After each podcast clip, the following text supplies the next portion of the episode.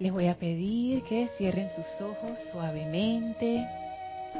Tomen una inspiración profunda y exhalen.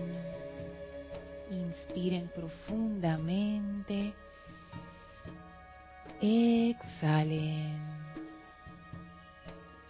Inspiren profundamente. Y exhalen soltando toda tensión, toda preocupación. Siéntanse relajados y en paz. Lleven su atención al centro de su pecho, en el centro corazón, y visualicen allí esa magna energía poderosa, la maravillosa llama triple, esa energía de Dios, ese anclaje divino en nosotros desde ese centro corazón se expande ahora una gran llama blanca, que es la presencia y vida del amado Maestro Ascendido Serapis Bey. Siéntanse envueltos en la presencia amorosa y ascensional del amado Serapis Bey, en un gran pilar blanco cristal, con una radiación de liberación y de amor. Sentimos la poderosa actividad de la llama de la ascensión elevando la vibración de nuestro vehículo físico y visualizamos cómo al elevarse esa vibración nuestro vehículo físico se va volviendo luminoso y toda discordia se va descartando y se va transmutando en luz. Visualizamos la aceleración de nuestro vehículo etérico, cómo se va llenando de luz y toda energía discordante oscura se va transmutando en perfección, en iluminación. Visualizamos nuestro vehículo emocional. Visualizamos cómo este vehículo es acelerado poderosamente y la gran luz de la presencia yo soy entra ahora y lo inunda completamente, transmutando todo sentimiento discordante, dejándolo en paz, en armonía, sintiéndose bien, Visualizamos nuestro vehículo mental. La llama acelera ahora el vehículo mental que se va volviendo cristalino, autoluminoso y se descarta toda la sustancia impura, todo pensamiento discordante y limitante y se va transformando en las ideas divinas de la presencia yo soy. Sentimos como somos ahora unificados dentro de esta gran llama de la ascensión y nuestro estado de conciencia es elevado, elevado, elevado, hasta que se une con la presencia yo soy, sintiéndonos uno en conciencia, sintiendo esa llama flameando en y a través de nosotros, sintiendo la energía radiante desde nuestro corazón, de nuestro propio santo ser crístico. Nos sentimos en unicidad con toda vida, y ahora frente a nosotros se abre un portal abierto por los serafines de Luxor y avanzamos en conciencia a través de ese portal. Entramos a las grandes puertas de Luxor, de ascensión y victoria, entramos a ese jardín maravilloso y contemplamos la gran presencia del amado Serapis cubriendo el retiro de la ascensión con sus grandes pilares como llamas hacia arriba. Ahora pasamos por los jardines hermosos, subimos, las escalinatas, atravesamos el primer templo, atravesamos el segundo templo, entramos al tercer templo y en la pared del fondo encontramos la puerta corrediza al cuarto templo. Presionamos el botón a nuestra izquierda, esa puerta se abre y entramos ahora a ese cuarto templo, ese salón sin paredes de pura luz blanca, en donde nos espera el amado Maestro Ascendido Serapis Bey. Sonriente, feliz de vernos una vez más abrimos nuestra conciencia de manera confiada y alegre a la radiación del Maestro y permitimos que el Maestro descargue en y a través de nosotros toda su bendición, todo su amor, toda su iluminación. Las puertas se cierran tras nosotros y ahora estamos en este estado de comunión gozosa, de reverencia y de gratitud junto al Maestro, en la cual vamos a permanecer mientras dura la clase. Tomen ahora una inspiración profunda. Exhalamos y abrimos nuestros ojos. Bienvenidos sean todos a este su espacio, Maestros de la Energía y Vibración. Bienvenida Guiomar, Elma, Gaby. Gracias a Génesis y a Giselle que están en cabina, chat y cámara. Muchísimas gracias, en especial a Génesis que está haciendo su práctica como cabinera. Gracias a todos ustedes que se sintonizan hoy a través de Serapis Bay Radio y Serapis Bay Televisión. La magna presencia Yo Soy en mí reconoce, saluda y bendice a la victoriosa presencia Yo Soy en todos y cada uno de ustedes. Gracias por estar aquí, gracias por ser parte de esta clase guion experimento, guion aventura, guion todo, guion comunidad. Eh, antes de que se me pase, eh, les quiero comentar que la semana que viene a partir del 15 de agosto hasta el 20 de agosto vamos a tener, vamos a estar en la Feria del Libro en Panamá, así es que si alguno de ustedes va a pasar por Panamá y nos quiere visitar, o alguno de ustedes que está escuchando es panameño y vive en la ciudad y va para la Feria del Libro, vamos a estar en el stand número 52 en la Feria del Libro en Atlapa, y ahí con mucho gusto pueden pasar a visitarnos, a saludarnos, a, no sé, a llevarnos galletitas, a, ver los libros y a pasar un rato con nosotros. Ahí vamos a estar súper jubilosos. Eh, la, semana pasada Kira sacó la lista el, de cronograma y para que cada quien se apuntara en los turnos y fíjense que todos los turnos están llenos. La gente fue de una vez, ta, ta, ta, ta, apuntándose. Así es que eh, presiento que va a ser una actividad bien jubilosa y bien ascensional. También les recuerdo que este domingo 20 domingo 20, no este, sino el otro domingo, vamos a tener servicio de transmisión de la llama de la ascensión. Y este ceremonial va a ser muy especial porque es el ceremonial número 12. Desde que comenzamos a hacer la transmisión de la llama de la ascensión, ha pasado un año. Un año, imagínense cómo pasa el tiempo. No parece, ¿verdad? Parece que fuera menos. Así es que este ceremonial, este servicio de transmisión de la llama de la ascensión cierra el primer ciclo de 12, 12 meses. Wow, y cómo hemos crecido, cómo hemos crecido gracias a ese, a ese servicio. Ya el niño camina. ya camina, sí, ve. Da los pasitos ahí, tienes razón, porque ya 12 meses ya tú sabes, ¿no? Ya está parándose y moviéndose. Así que sí, Súper, así que los invitamos a participar. Eh, vamos a comenzar a transmitir a partir de las 8 y 55, 8 y 50, 8 y 55, hora de Panamá, pero desde las 8 y media los chats están abiertos para que eh, puedan reportar su sintonía, que aunque no lo leemos en el servicio, es muy importante que la reporten. Nosotros vemos los sintonizados para saber si en realidad hay una, o sea, qué tanto es eh, el el poder sostenedor del ceremonial, porque no es una actividad que nosotros vemos como solamente del grupo Serapis Bay de Panamá. Nosotros vemos esta actividad como algo de la comunidad, sin hacer distinción si es internacional o no. O sea, esto es una actividad de la comunidad. Entonces, saber lo que estamos conectados es, importante y esa es la razón de, la, de reportar sintonía. Así es que bueno, bastante actividad la semana que viene. Eh, súper.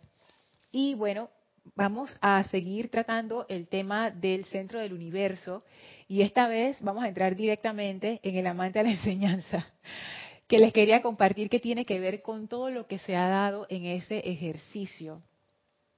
Porque ese ejercicio del centro del universo es muy interesante. Conversando con los que lo han hecho, ya sea aquí en Panamá o también de, de la comunidad internacional, me llama tanto la atención que cuando entramos a ese ejercicio, a ese realmente cuando nos hacemos o asumimos ser el centro de nuestro universo y vemos a nuestro universo orbitando alrededor de nosotros, no hay sentimiento de miedo. Eso a mí me llama mucho la atención. Y me llama la atención porque uno siente miedo bastantes veces al día, a lo largo del día, pero en ese ejercicio, sabiendo que tu universo es todo aquello, todo lo que está pasando en tu vida y no todo lo que pasa en nuestras vidas, uno pudiera decir que es armonioso. Cuando estamos en ese estado de conciencia, la cosa como que cambia. Y a mí eso me llama la atención porque es, es una evidencia de lo tangible que es el cambio de conciencia. Cuando tú estás en un estado de conciencia, que es nuestro estado de conciencia común y corriente, todo te pega, todo te afecta y uno reacciona muy así como efervescente a todas las cosas. Pero cuando estamos en este estado de conciencia o logramos alcanzarlo, de ser ese centro corazón y sobre todo, porque ese, este ejercicio hace la invocación a la fuerza cósmica del amor. Yo creo que ahí está el secreto. Cuando uno entra dentro de esa fuerza y esa fuerza te permea como corazón, nuestra conciencia es como si subiera, como si cambiara. Yo, o no diría cambiara, más bien eleva su vibración, no sé pero ahí, ahí, allí hay una elevación. Seguimos siendo nosotros, no es que entramos en un estado de trance, no es que se nos olvida nada, no, es, no simplemente eres tú, pero en ese estado de conciencia es fácil perdonar. En ese estado de conciencia no hay miedo. En ese estado de conciencia hay gozo. La gratitud es espontánea. Entonces a mí eso me sorprende. Me sorprende. Y en la clase anterior recuerdo que tú, Gaby, decías, pero ¿cómo yo puedo mantener eso todo el tiempo? Y que esa es la cuestión porque ya sabemos que lo podemos sostener por lo menos en los cinco minutos que dura el ejercicio. Ahora la cuestión es cómo hacemos que ese estado de conciencia perdure con nosotros todo el día. Sí, Gaby. Es que también se me ocurre de que estamos inestables todo el día. No tenemos estabilidad emocional, ni, ni etérica, porque a veces me ocurren unos pensamientos que hay, oye, pero si esto yo es el etérico que anda ahí también, uh pullando entonces, no somos estables, no, somos congruentes ni coherentes, estamos divagando si no hacemos la aplicación como se debe. Pero cuando uno se encierra en ese amor, se envuelve en ese amor, uno se estabiliza. La llama del amor es estabilizante. Es... Yo también creo eso, fíjate. Y yo creo también que tiene que ver, ahora que tú lo mencionas, con que estamos con la conciencia enfocada y eso te da, eso te da orden. Y estamos conscientes. Si fuera un ejercicio que durara tres horas, probablemente ese no sería el efecto. Pero como dura cinco minutos, cinco minutos es un tiempo que uno puede manejar no solamente en concentración, sino que tú estás consciente de lo que estás haciendo. En inglés hay una palabra que se llama aware, que Jorge cuando, cuando lo pone en los libros, ustedes la van a ver entre corchetes, porque no es lo mismo que estar consciente. Aware es estar consciente de que estás consciente. Dice Yomar que como despierto. Es que no sé, porque ese término en inglés yo nunca he encontrado una traducción literal. Como estar atento también, aware. Ajá, es como un estado de, atención, de, vigilancia, de, pero realmente de vigilancia, de vigilia. O sea, tú estás, tú estás consciente de que estás consciente. O sea, la vida no te está pasando por delante. Tú no estás como en, como en estos sueños que a veces uno entra, incluso en el, durante el día, que uno se pone a pensar en otras cosas y uno se va lejos en la mente. Con, ¿Cómo así con Alicia? Ah. tiene su propio país de las maravillas. Uf, sí. Bueno, mi país de la maravilla es bien grande, te voy a decir. Entonces, como un continente, no es un país. Entonces sí, uno está atento, uno está consciente y tú estás consciente y eso lo hace mucho la autoobservación. Cuando estamos en autoobservación, tú sabes, tú estás observando lo que estás sintiendo, estás observando lo que estás pensando, o sea, tú no estás haciendo las cosas por hacer.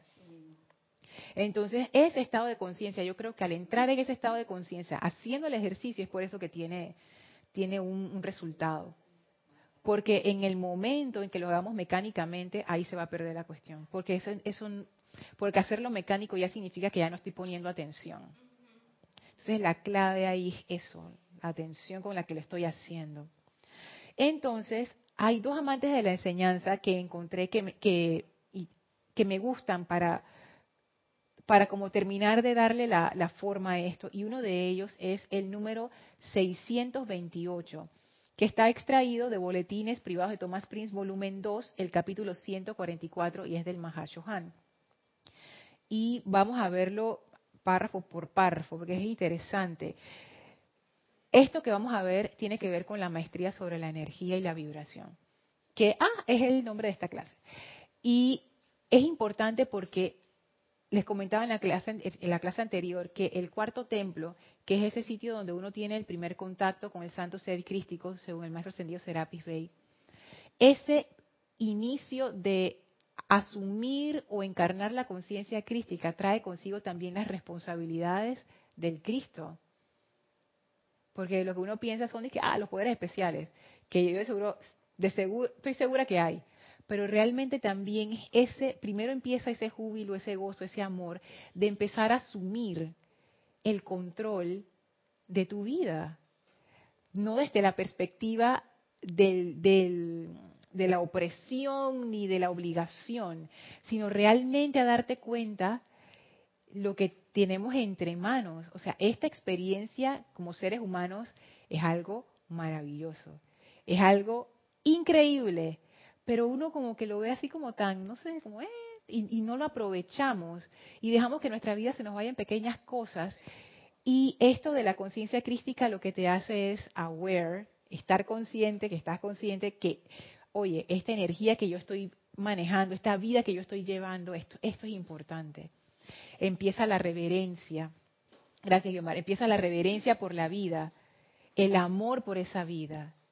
Entonces, dice el amado Mahashohan, amados hijos, todo ser no ascendido tiene que llegar al punto en el sendero de la vida en que se convierte en el control maestro de la energía de su propia corriente de vida, enviándola adelante al universo de manera armoniosa.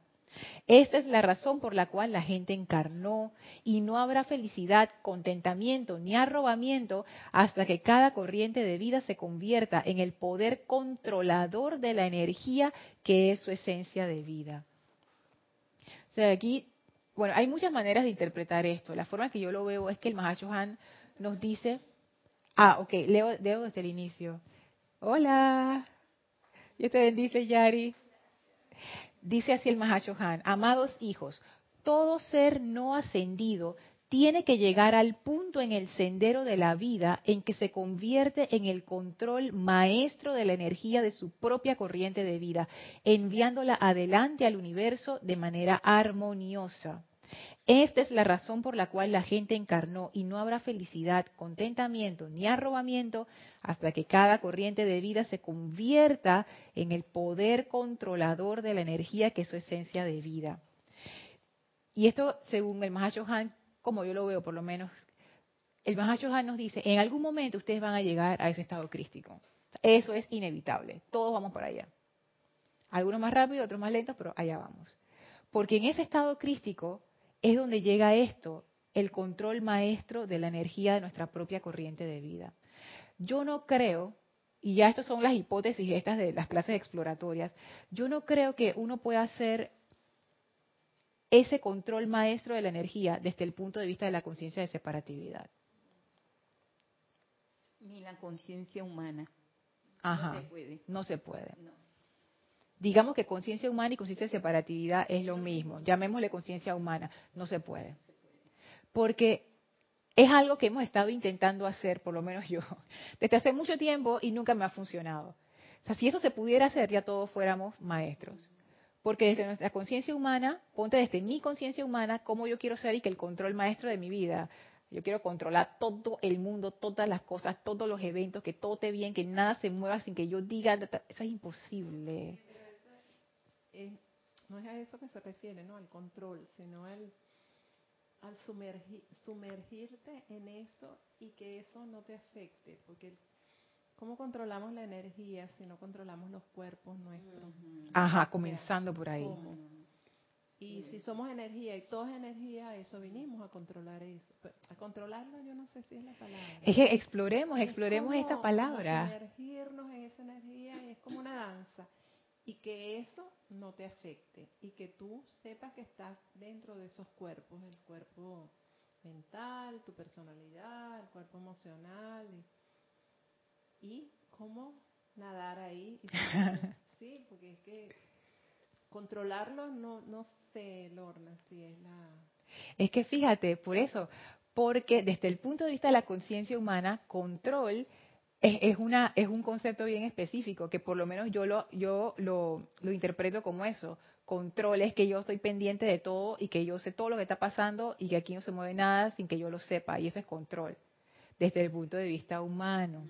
Ahora, desde el punto de vista del estado crístico, o también le pudiéramos llamar conciencia de unicidad, ¿cómo sería ese control?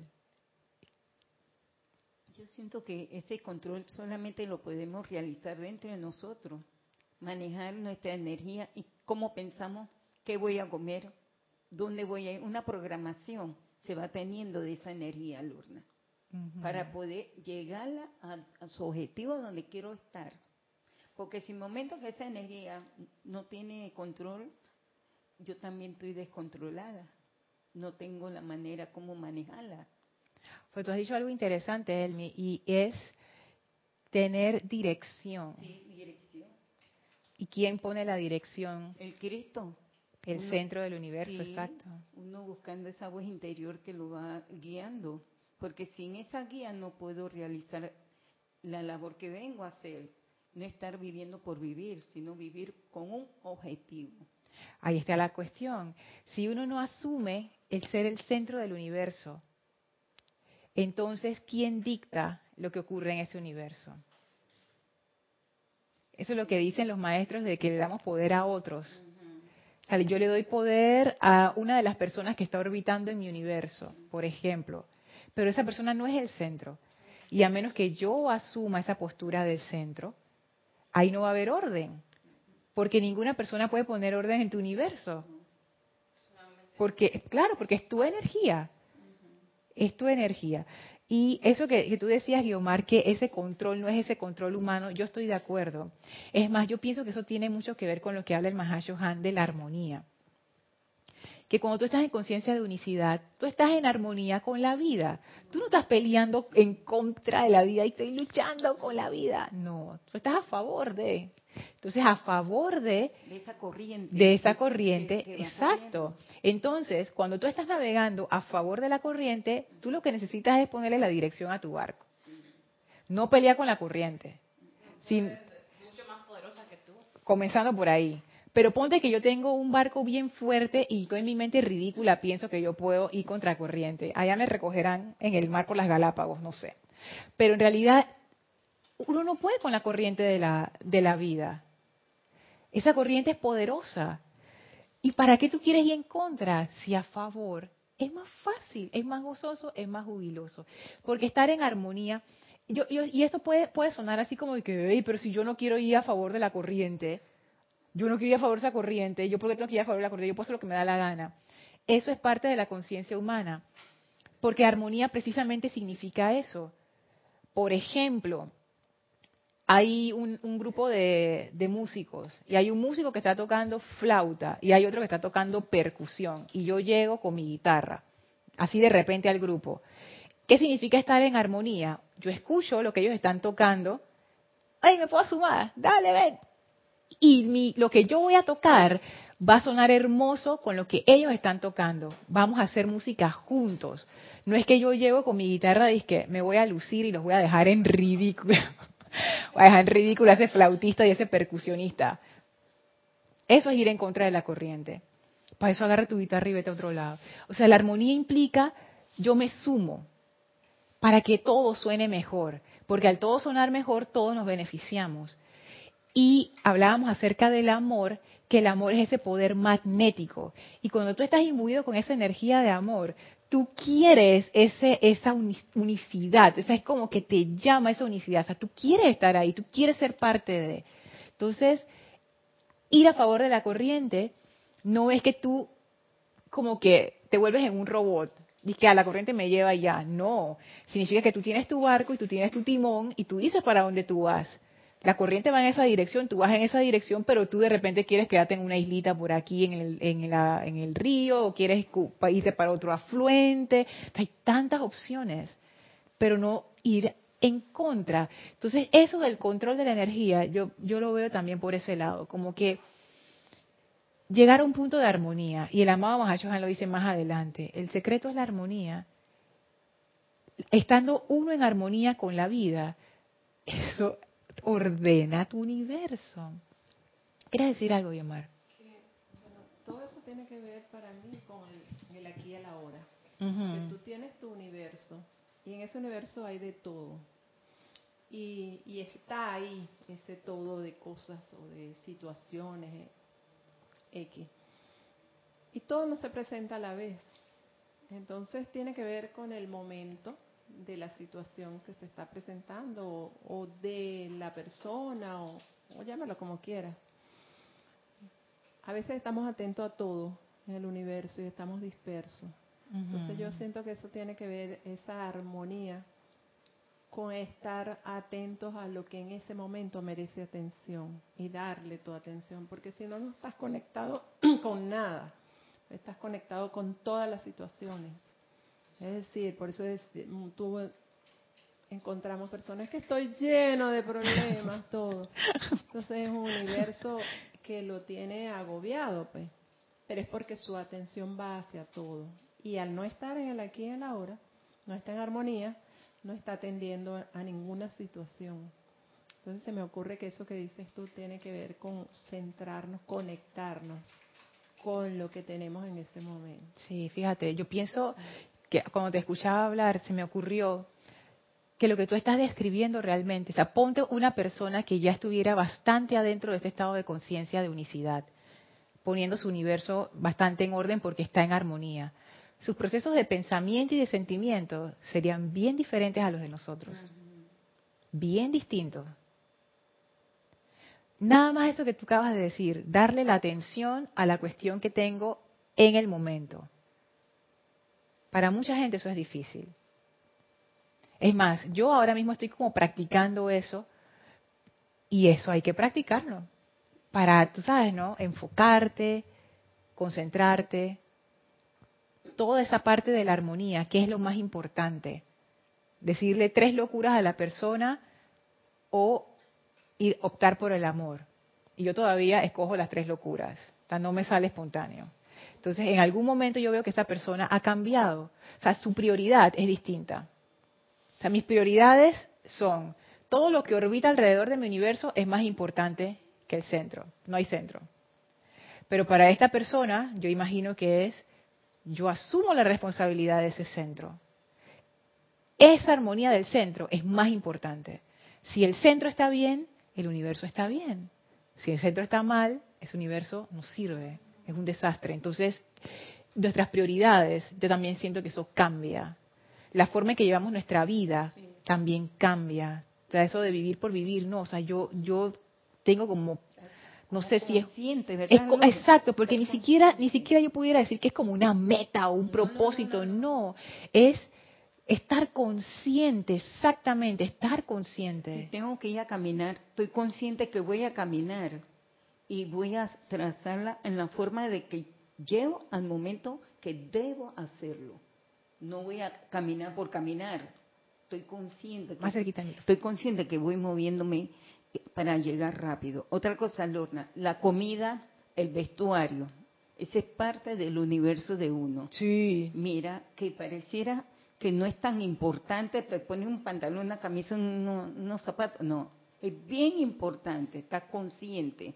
Porque el momento que me voy a vestir, estoy consciente qué me voy a poner. No es la belleza, sino que la acción del sentimiento, de ver que estoy brindándome algo a mi cuerpo físico, estoy consciente que le estoy dando algo agradable. Es que uno empieza a ver un montón de ramificaciones y de detallitos que uno piensa que eso no es importante. Por ejemplo, la forma, detalles, la forma en que tú le sirves la comida a tus seres amados. Cómo tú pones el plato en la mesa. Un buen psicólogo, nada más viendo una persona poner una mesa o servirle a su familia, se da cuenta de un montón de cosas. Un buen psicólogo entra a tu casa y en 10 minutos tiene un perfil de cómo tú eres. O a tu cuarto. O a tu cuarto, o ve tus cosas, o tus zapatos. O sea, todo eso, porque al final todo eso es parte de nuestro universo, o sea, todo eso refleja de alguna manera al centro. Entonces, todos esos detalles, todo es, es que es esa armonía se va a manifestar a través de todo lo que tú hagas, de tu comida, de la forma de comer, del lugar donde laboras, de la cuestión en la que laboras, de la manera en que te vistes, y eso, y eso tiene un montón de maneras. Ahora no es que, ay, mira, porque se viste así, tiene que ser que es muy espiritual. No tiene nada que ver con eso. Lo que, lo que quiero decir es que lo que tú eres en realidad se expresa en todo en tu universo y eso es inevitable. Y eso siempre es así. Hasta tu olor. Hasta tu olor, dice Gaby. Estoy segura que sí. Sí. Entonces fíjense que ese control maestro no es desde el punto de vista de la conciencia humana, ya ustedes lo han dicho, y yo lo veo como un estado de gozo, no como un estado de tensión. Es más bien como un estado de expansión, no un estado de te quedas quieto ahí, yo te voy a controlar. No tiene que ver eso. No es eso. No es un estado de dominación ni de represión. Y yo siento que la llama blanca tiene mucho que ver con eso. Y ahora veo la relación, ok, cuarto templo, cuarta, la, llama blanca. Porque la llama blanca, ¿qué es lo que hace? Miren, el maestro Ascendido Serapis Bey dice, la llama blanca lo que hace, la llama de la ascensión, ella acelera. Acelera la vibración de tus vehículos, de tu conciencia, acelera. Y ese aceleramiento lo que hace es que tú te eleves en conciencia. Y también está el aspecto pureza de esa llama, que realmente es expresar tu verdadero ser, lo que tú realmente eres. Cuanto más puro tú eres, tanto más quiere decir que ese Dios, esa presencia yo soy, se está expresando a través de ti. Y veo que la, como que dice, lo máximo a lograr en pureza es que tú seas la máxima expresión de Dios a través de ti. Entonces, esto de ser el control maestro de la energía en nuestra propia corriente de vida, yo veo ahí mucho la actividad de la llama blanca como esa actividad que empieza a sacar de ti esa parte que es real, esa parte que es el verdadero ser. Que eso es lo que va a permitir que haya control en ese universo. O sea, es un error ponerse a pelear con las cosas en tu universo. Por ejemplo, tienes una situación de que, ay, me va mal en tal cosa, lo odio, lo odio. Eso, estás peleando con tu universo. No hay necesidad. Al contrario, tú lo que necesitas ser allí es el control maestro de esa situación. Y tu universo, antes de pasar a, ti, Gaby, tiene mucho que ver con la calificación. Y eso es algo que a mí me resultó clave. Porque la calificación es, imagínense si yo tengo un vaso de agua y yo le pongo una gotita de color. Vamos a decir que es color violeta y todo el agua se tiñe de violeta. Entonces yo acabo de calificar esa agua con violeta dicen los maestros, eso tiene mucho que ver con el, aspecto sentimiento sobre todo, cómo tú calificas con un sentimiento, tú puedes decir una palabra, tú puedes decir mi amor con un sentimiento de amor, tú puedes decir mi amor con un sentimiento de sarcasmo, tú puedes decir mi amor con un sentimiento de odio, y eso la gente lo recoge de una vez. nuestros cuerpos emocionales son suficientemente sensibles para darte cuenta cuando alguien te habla con buena onda o con mala onda. Entonces, ¿con qué yo estoy calificando mi universo? Porque mi universo va a reflejar la calificación que yo le hago. mi universo no está reflejando nada que yo no esté poniendo allí. Y esa es la parte que es como que a mí me como que es más espeluznante, porque no hay a quien echarle la culpa. Hay algo allí que no está funcionando como debe ser, o que yo no he visto, o que yo no he asumido, o que yo no he resuelto, que está afectando el universo y cómo yo estoy calificando entonces en ese momento. O sea, ¿qué, yo estoy haciendo en ese momento para traer ese control maestro a mi universo? Entonces, ¿será que no, no tengo armonía? No, no tienes armonía de seguro. Sí, porque es que, ¿cómo puedo cambiar el universo si no estoy controlando a mí misma a través de la presencia? No tengo armonía. Y todas las cosas, voy contra la corriente, como le explicaste. Es que eso es lo que yo veo, que el centro, el centro tiene que darse cuenta que, que el centro es la causa y todo comienza por la causa. Si el centro está descentrado, no está en armonía, todo lo demás va a reflejar eso. Y si yo tengo una situación dentro de mi universo, yo necesito armonía, no ponerme a pelear con la situación. A Gaby primero porque estaba, sí, me la, me la salté. Sí, es también las situaciones no resueltas. También. Situaciones que pasan una y otra y otra y decretas y siguen pasando de la misma manera por buen tiempo. Eso te desenfoca, te descentra y ya viene el bajo Y, la depre y la cosa, el pesimismo y un montón de cosas. Entonces ese amor trata de que te mantengas ahí. Hay, hay, es como, hay unos adornos magnéticos, no sé si los has visto, que son como unas bolitas que orbitan en un, en un campo magnético. Mm, no. Que son como levita, levita, Micrófono. levitantes, Ajá. levitadoras. Que levitan. Sí, sí, ellas son como unos adornos. No son comunes, son cier- ya nos ha visto como tres. Y no, aquí no, sino en televisión, que ellos te ponen, es así, ese amor es magnético, hace que esa, que tú estés ahí, ahí, ahí, en el centro, ¿no? Pero tienes que prestarle atención a esa, a esa armonía, a ese amor. De que por ese amor la presencia te va a responder. ¿Cuándo, cómo? No se sabe. Pero te va a responder y te va a llevar a otro, a, por encima de lo que estás viviendo. Es que fíjate, la armonía, ahora que lo estabas diciendo, es que ese es el punto más importante. Y hasta ahora mismo, en este momento, yo no había visto qué tan importante era eso de la armonía. Porque uno tiende, y a mí me pasa también, como a, a angustiarme por cosas que pasan en mi universo y yo pienso que esas cosas están fuera de mi control. Pero en realidad eso no es así. Uno es el centro, uno es el que pone orden ahí. Entonces estamos esperando que las cosas se arreglen, pero las cosas nunca se van a arreglar porque ellas están orbitando alrededor del centro. Entonces estas cosas no resueltas, ¿cuántas veces nos tienen que pasar, Gaby, antes de que uno como que abra los ojos y diga, ok, voy a hacer caso? ¿Cuántos azotes? Una clase de Kira del miércoles. ¿Cuántos azotes nos tienen que dar hasta que... Y no es que nadie nos los da, es que simplemente si uno no pone orden en ese jardín, ahí empieza a crecer cualquier cosa. Después uno sale, lo pican todo y dice, ay, pero ¿esto qué es? Yo, Pero tú no, corta- no, no cortas la hierba, no le echas abono a las plantas, no, no haces nada, entonces no, no, has- no fumigas y tú quieres que tú salgas al jardín todo esté maravilloso. Pues no. Otra cosa, a veces uno hace cosas físicamente, como los demás. Bueno, si la presencia está ocupada, voy a hacerlo por mi cuenta. Entonces, mueves las cosas, mueves las fichas y no pasa nada. Y sigue sin pasar.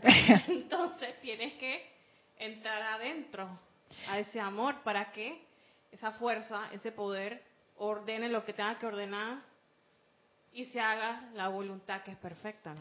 Y fíjate que me ha pasado que cuando entro a ese estado de conciencia, desde el punto de vista humano, uno quiere resolver su situación ya, ya, ya.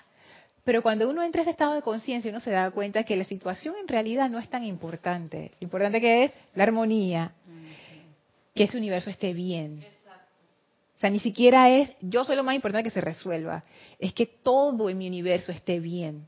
Porque sí, pues, porque esa, esa es la cosa con el amor. Entonces allí uno armonía y uno simplemente permite que esa armonía haga su trabajo y no se desespera y no nada. Claro, uno regresa a la conciencia humana y entra a la desesperación de nuevo, pero cuando uno está en el amor, las cosas se ven distintas. La conciencia opera diferente y es somos nosotros mismos. Y eso me, me maravilla. Dime, Elmi.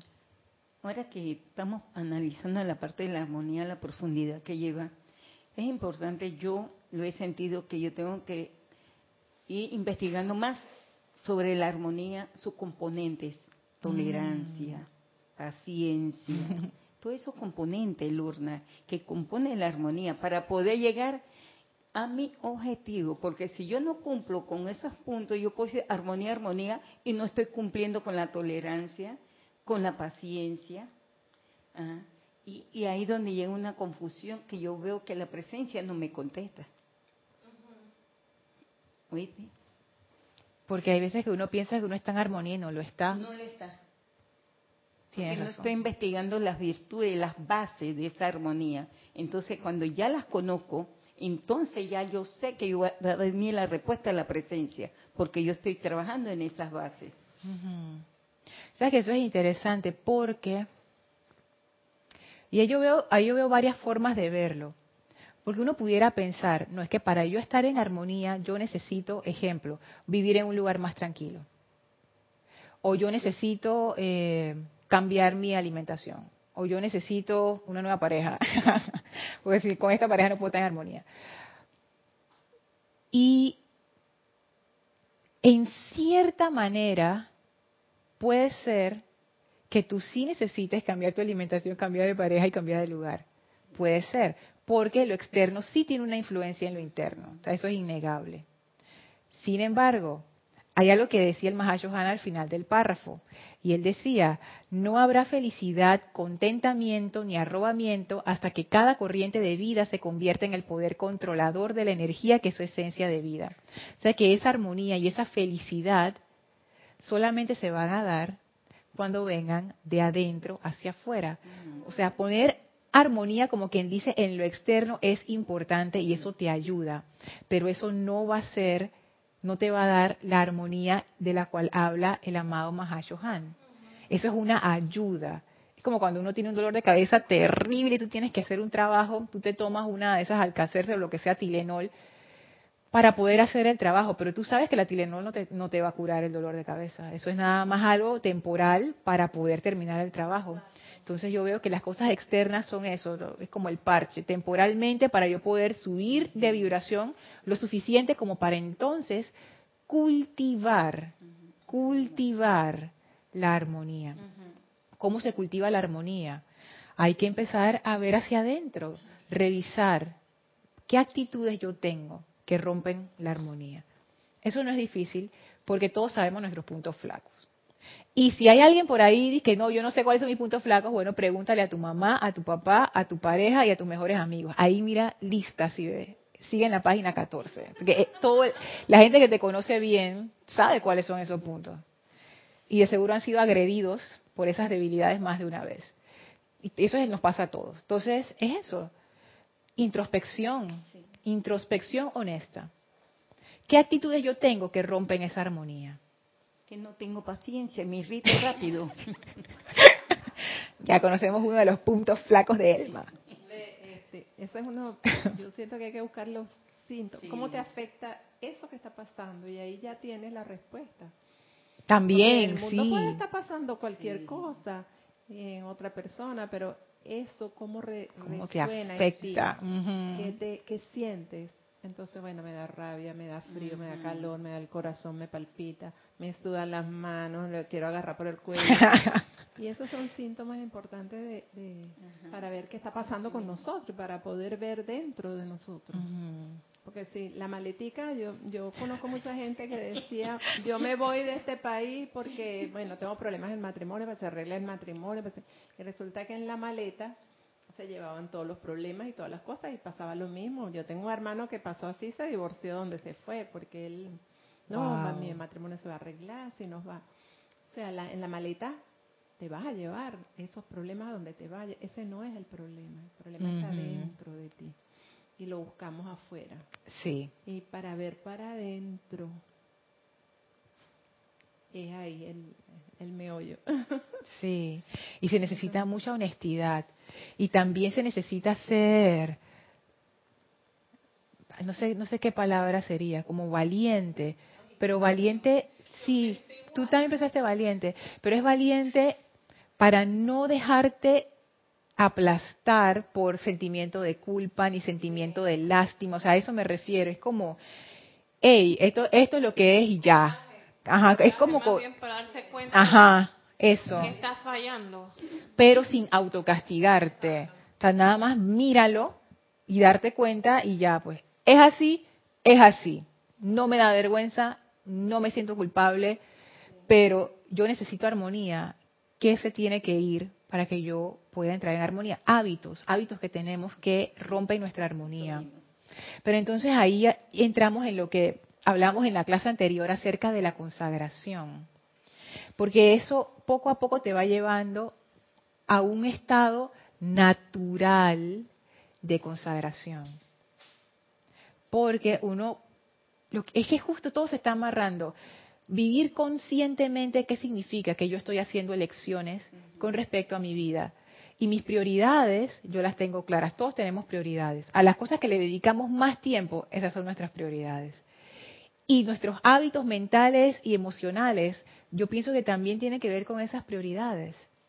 A veces que nuestras prioridades es más bien como, o sea, tomar el control de mi vida no es una prioridad, que lo haga el otro. yo, esto es un ejemplo burdo porque realmente no es así. Hay muchas cosas que son inconscientes, o sea, no, es, tan, no es tan simple. Pero es, es la cuestión de la prioridad. Aquí yo le estoy dando prioridad.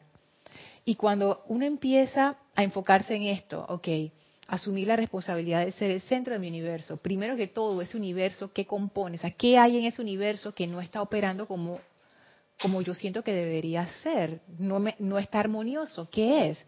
Enfrentar esas cosas, verlas directamente y darnos cuenta que necesito estar en armonía como el centro de ese universo, qué necesito hacer para estar en armonía en mi vida, internamente y también en lo externo.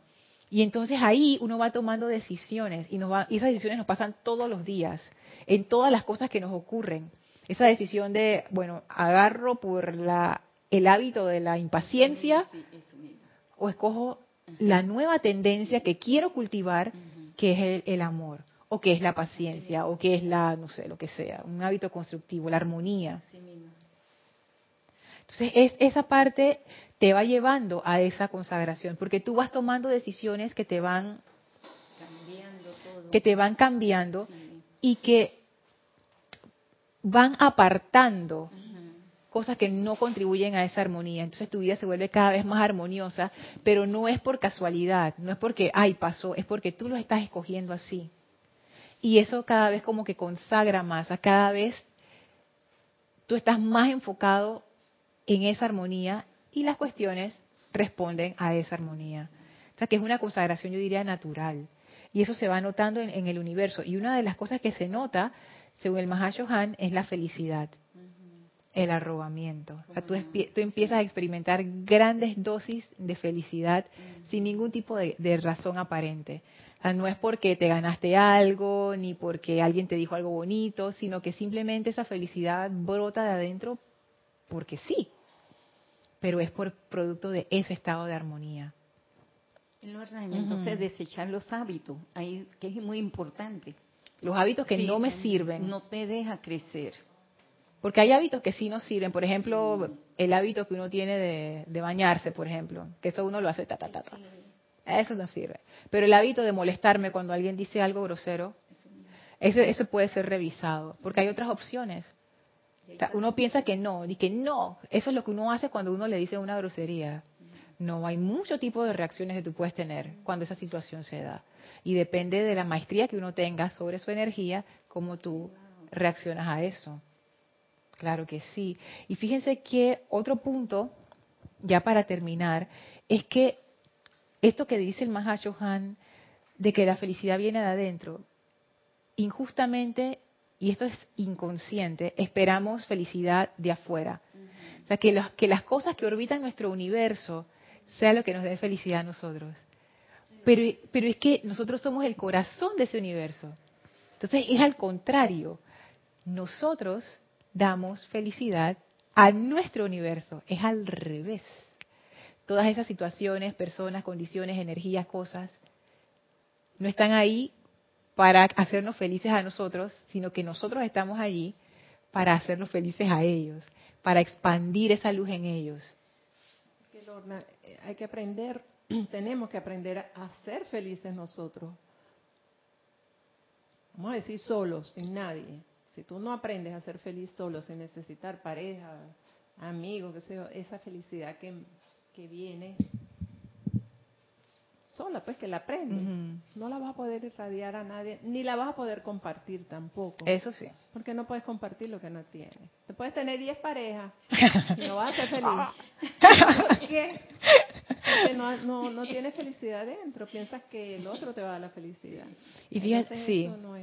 y esa felicidad viene precisamente de ese estado de armonía, que viene de ese estado de unicidad. Y que eso es tan importante y tan sutil, porque uno pudiera hasta pensar, no, es que mi grupo espiritual me da esa felicidad, es externo. No, que ese ejercicio del centro del universo o la meditación o lo que sea que estoy haciendo me da la felicidad. No. Porque al final tú llegas a la misma causa. La causa eres tú. Y es lo que tú decías, esa es la causa, tú. Todo nace de ahí. Entonces, esa conexión contigo, esa verdadera conexión contigo, que es la conexión con la presencia yo soy, Eso, es, ese es el punto este del arrobamiento y la felicidad. De ahí emana. O sea, no, no intentemos hacer una felicidad de mentira. Ajá, creada o artificial. De que ahora yo voy a ser feliz como sea y no sé qué, y, o me voy a comportar de manera feliz. No, eso viene de manera natural cuando uno empieza a centrarse, centrarse, asumir la responsabilidad de ser el centro de tu universo y lo que esa responsabilidad conlleva. Es como, como yo veía una serie de televisión, ¿cómo que se llamaba? Que era la vida de la reina de Inglaterra, la actual. Esa señora está bien viejita, tiene como noventa y pico de años. Pero esa serie narraba la vida de ella cuando, desde que ella era joven, antes de que fuera reina y cómo fue que se convirtió en reina y todo. Entonces, ah, The Crown se llama, La Corona. Es bien, chévere esa serie, porque te enseña, ¿tú la has visto, Gis? Está buena. Bueno, yo nada más vi la primera temporada, pero tú ves esta vida de esta gente en una realeza, tú sabes esas espectaculares bellezas así, estilo de Inglaterra, los castillos y no sé qué. Bueno, pero detrás de eso hay un montón de responsabilidades, porque si tú eres la reina, es mentira que tú te vas a poner y que cualquier ropa y vas a ir a comprar la central de, Panamá y que a ver qué No. Y es mentira que tú te vas a reunir con cualquier dignatario que tú quieres tampoco, porque detrás de eso hay un protocolo. Si tú eres la reina, tú eres la reina y la reina tiene un protocolo y una forma, es una responsabilidad. Y me acuerdo, perdón, esto es un spoiler, tápense los oídos los que van a ver la serie, voy a, voy a hacer un spoiler que la hermana de la reina, que ya no era reina, princesa, y se iba a quedar de princesa para siempre, porque la otra ya era reina, se enamoró de uno de los sirvientes de, de, ajá, era un plebeyo, pues, una persona normal, porque no es de la realeza. Esa palabra que plebeyo, es que, ah. no era un noble, pues todos aquí somos plebeyos en ese caso. Bueno, la cuestión es que se enamora de, de uno de los sirvientes, que era, que era súper cercano al papá. O sea, era, era como el, el caballero del, de compañía. No sé cómo se dice eso para los hombres. Dama de compañía sería para las mujeres. Bueno, él. Y se enamoran. Y era un amor de verdad, o sea, no era de, de mentira. Yo después leí la historia en Wikipedia y trágico final. Bueno, la cuestión es que ellos se querían casar. Y dieron y dieron y dieron y la reina dice, bueno, te prometo que si esperas un año, no sé qué, yo lo arreglo con el parlamento y ustedes se pueden casar sin que tú pierdas tu estatus de princesa.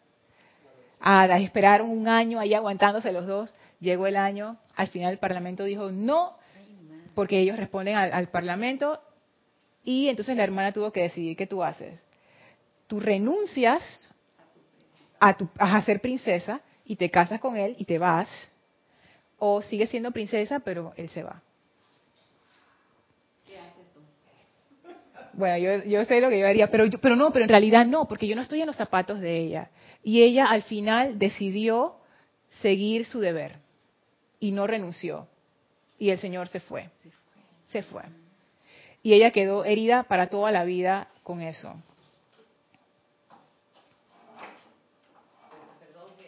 Perdón que me meta, pero es que tienes razón. Hola, hola, ¿me oyen? Sí.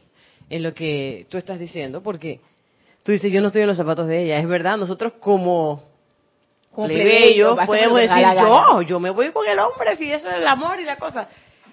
Pero cuando tú has sido educado como un noble, yo no sé si la respuesta o si, si, si, la actitud que uno asume es la de yo renuncio a esto por amor. Mm. Probablemente lo que ella, o sea, su educación y, el mundo en el que ella vive la lleva a tomar la decisión, ¿sabes qué? El deber es primero. Sí. Y no, y no, es de que, oh, esa mujer que no lo quería, no. Porque tú lo puedes ver amor a tu país, porque en ese momento se necesitaba una realeza fuerte. Entonces, ¿qué tú haces? ¿Interés personal o el interés de todos? Entonces ella escogió a el interés de todos y decidió seguir siendo princesa. Pero para terminarles el cuento, ¿qué pasó? Al final él se casó con una chica igualita a ella. O sea que era obvio que él estaba súper enamorado de ella y al final se casó con una muchacha igual. Entonces ella qué hizo? Se casó con el primero que vio y de ahí adelante su vida fue un desastre y murió joven, sí. Y triste porque nunca pudo realizar pero es por eso, porque ser reina o ser princesa o ser noble o ser presidente no, no, no es fácil y tú tienes una responsabilidad. Bueno, sí, ay, perdón, Yari. Eh, Eso esa es la palabra que iba a utilizar. Ella, ella se fue por la responsabilidad. Todos ellos están educados con todos esos eh, protocolos, pero tienen una gran responsabilidad sobre sus hombros. Uno lo ve muy bonito porque hay las coronas y las joyas y, los, y ese estilo de vida que, que es un cuento, pero la responsabilidad de ellos es muy grande. Sí. muy grande. Porque, y ahora imagínate la responsabilidad de nosotros, que tenemos, somos el centro de nuestro universo. Esperar que nuestro universo se encargue de nosotros. No. Así es que pensemos en eso. O sea, nosotros tenemos una corona, esa es la famosa corona que dice el amado Saint Germain. Tenemos la corona, tenemos todo, la capa, tenemos todo listo, sí, pero eso también conlleva una responsabilidad, que es asumir esa, esa realeza. La diferencia es que decidimos nosotros. Sí. Hay una gran diferencia. Exacto, que nadie te va a decir cuáles son esas reglas. Sin embargo, esa actitud de siempre buscar afuera, eso corre bien profundo y bien sutil. Y, y mientras uno esté con esa actitud, en tanto uno esté con esa actitud, uno no está asumiendo ser el centro de su universo. Así que bueno, vamos a dejar la clase hasta aquí. Eh, les voy a pedir, lo vamos a hacer sin música, les voy a pedir que cierren sus ojos, vamos a despedirnos del maestro y visualicen al amado maestro ascendido Serapis Bey de pie frente a ustedes, sonriente, dándonos su bendición y su iluminación y esa gran llama de la ascensión que eleva nuestra conciencia a la máxima expresión de Dios a través de nosotros. Amado Maestro, que esta bendición quede sellada en nosotros por toda esta semana, elevando nuestra conciencia y trayendo perfección a nuestros mundos y asuntos.